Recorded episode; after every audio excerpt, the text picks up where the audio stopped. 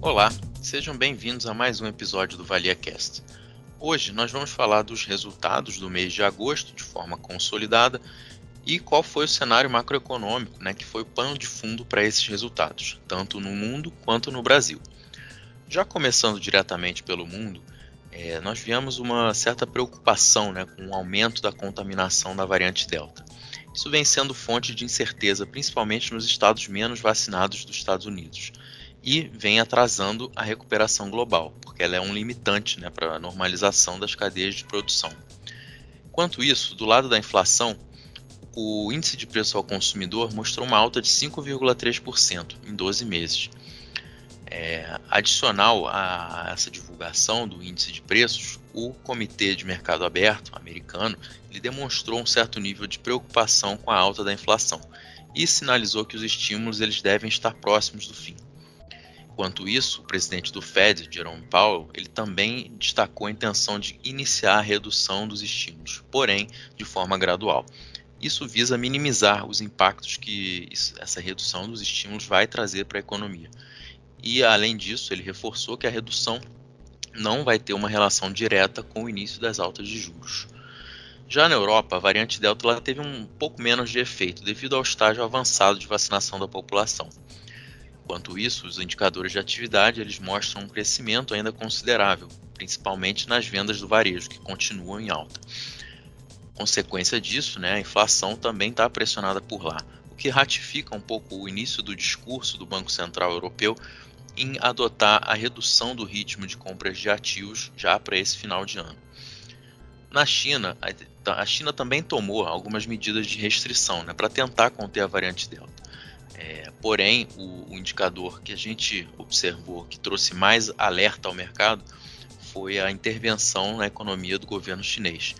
Diversos setores tiveram um certo aperto regulatório, o que gera incerteza né, no mercado financeiro. Adicionalmente, tivemos algumas surpresas negativas em alguns dados econômicos e aumenta um pouco a preocupação quanto ao crescimento do país. Já no Brasil, o cenário macroeconômico piorou. É, tivemos o avanço da crise institucional, as revisões do PIB para baixo e o aumento das pressões inflacionárias. Em relação a essa, a inflação, o IPCA de agosto ele fechou em 0,87, acima das projeções do mercado, muito por conta da crise hídrica e energética, sendo o principal é, fonte de, de aumento né, desse IPCA. Diante do cenário, o Copom ele decidiu é, aumentar nossa taxa de juros em 100 pontos base. Ela saiu de 4,25 para 5,25. Adicionado a isso, o colegiado ele mantém um tom mais duro em sua comunicação e sinalizou que deve elevar os juros para acima do patamar neutro no final do ciclo de aperto monetário. Termos fiscais, o pagamento dos precatórios ele continua sendo um, um, uma fonte de de ruído. Né? Ele está avaliado em 89 bilhões para 2022 e pode comprometer o teto de gastos. Além disso, temos a expansão dos programas sociais. Esses itens eles seguem no radar como um fator de risco.